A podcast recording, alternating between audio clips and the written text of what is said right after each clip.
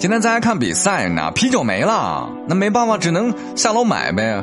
结果我侄子跟我说：“叔叔叔叔，我给你去买。”我天哪，这么乖！我就拿了张五十块钱给他，就继续看比赛了。没一会儿，侄子回来了，手里拎了一袋零食。哎，我啤酒呢？那侄子往嘴里塞了把薯片，说：“啤酒没买着，但给你买了个教训。”各位兄弟，我问一下啊，你说这种侄子要不要拎出去打一顿呢？欢迎收听新闻哥讲段子，各位好，我是新闻哥。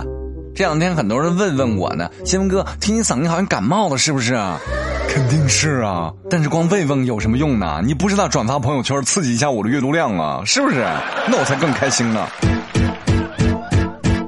小侄子，哎呀，把我气的！你别说现在小孩哦，这贼机灵。今天拿数学作业，跑到隔壁找小萝莉讨教，结果隔壁那个小萝莉去姥姥家了。我侄子特别不开心，哎呀，他怎么走了？不带我玩儿？我就安慰他呢。哎呀，行了行了行了。就你那点出息，来，叔叔辅导你作业吧。我侄子瞅了我一眼，迅速拿出作业，自己刷刷刷两下做完了。我一检查，我去，这成绩正确率百分之百。我天哪！我才明白，有些套路真的是男人先天自带呀。昨天晚上吃饭的时候，我感觉眼前有黑影，我伸手噌一抓，蚊子被我一把抓住了。我就跟我妈嘚瑟呢，妈，你看我这身手怎么样？牛不牛？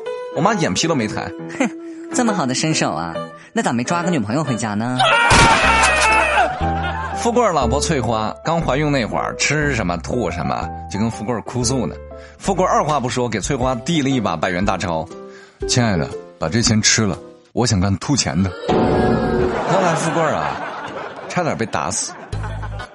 富贵最近可能真的是缺钱了，好家伙，老婆吐了，你还让人家吐钱，你是不是欠揍啊你？那前两天跑我这借钱来了。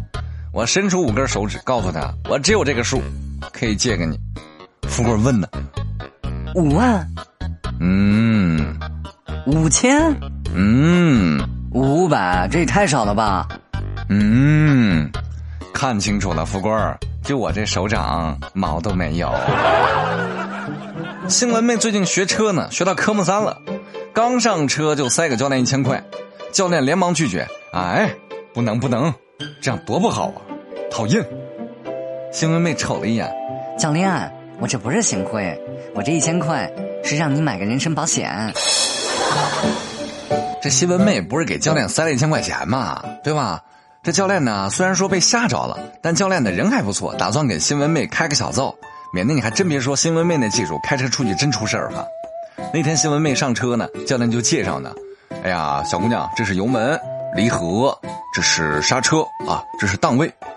新闻妹瞅了一眼，教练，漂移键在哪儿啊？